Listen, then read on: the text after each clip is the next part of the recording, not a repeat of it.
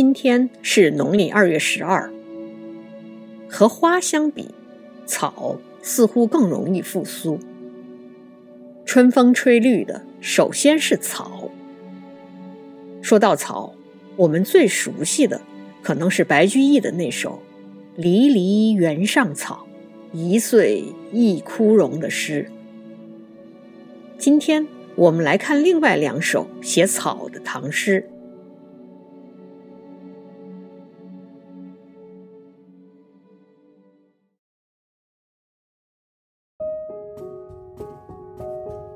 春草》唐·唐彦谦。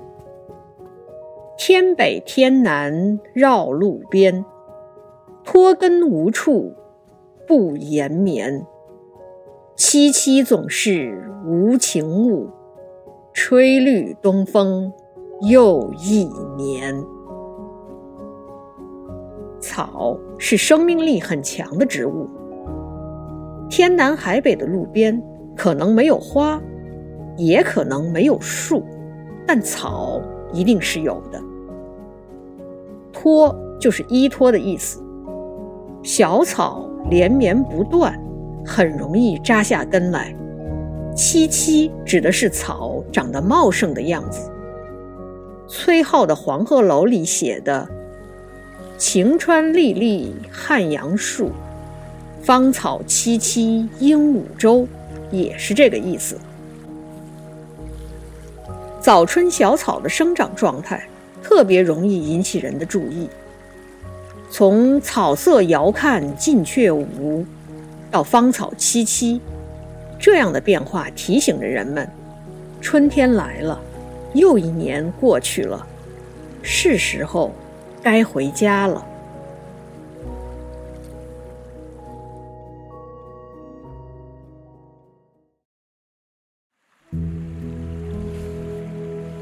唐彦谦还有另外一首以春草为题的诗歌，表达的意思也差不多。这里我们简单的读一下《春草》，唐·唐彦谦。随梦入池塘，无心在今古。清风自年年，吹遍天涯路。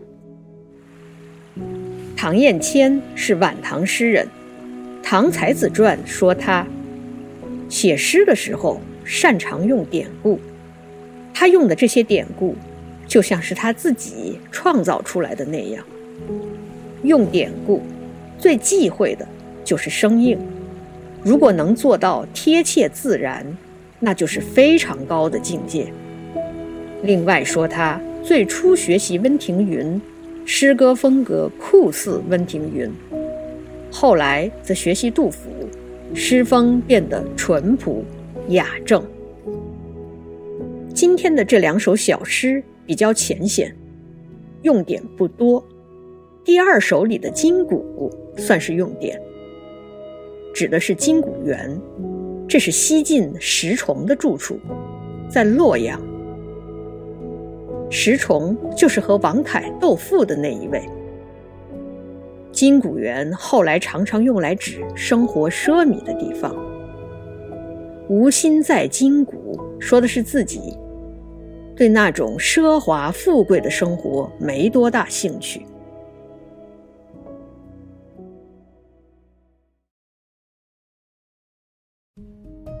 这两首春草读起来都不难。他们表达的有一个共同的意思，那就是草一定会在春天返青，这是可以预见的事情，也是大自然的节律。与之相反的，则是人的行为，那是难以预测的了。所以王维会说：“春草明年绿，王孙归不归？”也许，在这个世界上，我们最难读懂的，正是我们自己吧。